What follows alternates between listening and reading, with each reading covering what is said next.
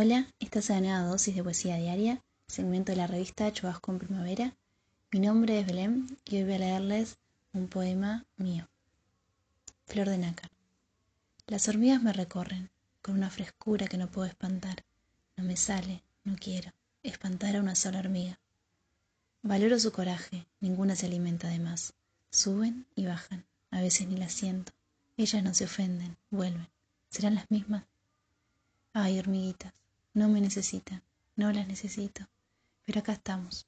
Somos caricia no ficticia y a sonreír.